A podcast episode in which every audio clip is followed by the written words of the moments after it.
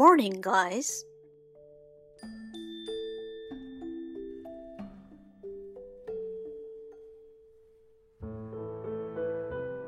All night is beautiful poems and passages of life. Things do not change, we change. Sell your clothes and keep your thoughts. Think it over.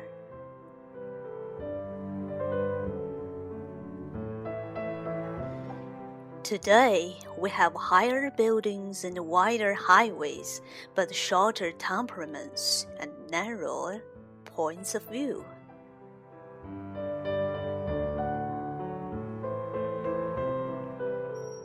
We spend more but enjoy less.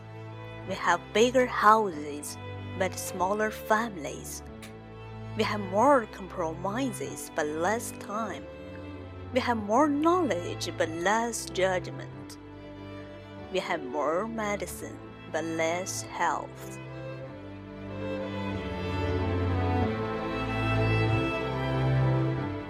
We have multiplied our possessions but reduced our values.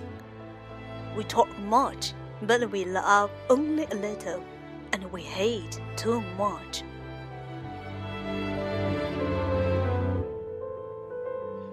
We reached the moon and came back, but we find it troublesome to cross our own street and meet our neighbors. We have conquered the outer space, but not our inner space. We have a higher income, but less morals.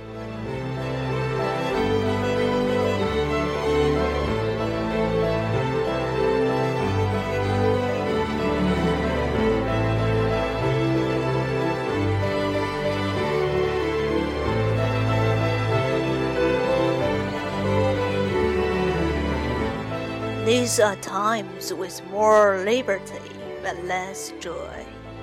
We have much more food but less nutrition. These are the days in which it takes two salaries for each home, but divorces increase. These are times of finer houses but more broken homes. That's why I propose that as of today,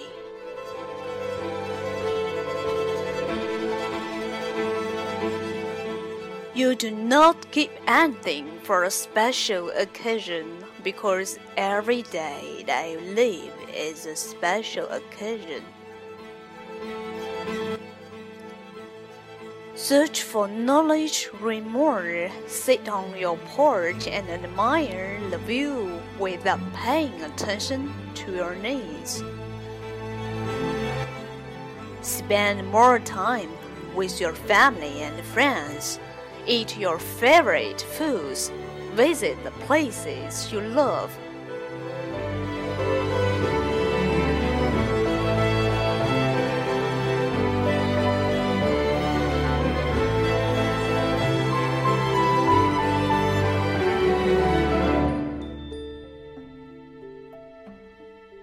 Life is a chain of moments of enjoyment, not only about survival.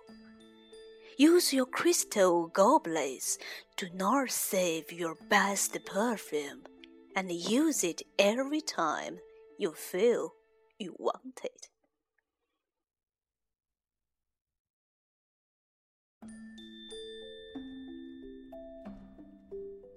Remove from your vocabulary phrases like one of these days or someday. Let's write that letter we thought of writing. One of these days.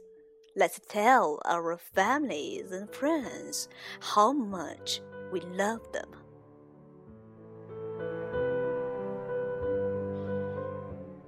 Do not delay anything that adds laughter and joy to your life. Every day, every hour, and every minute is special. And you don't know if it will be your last.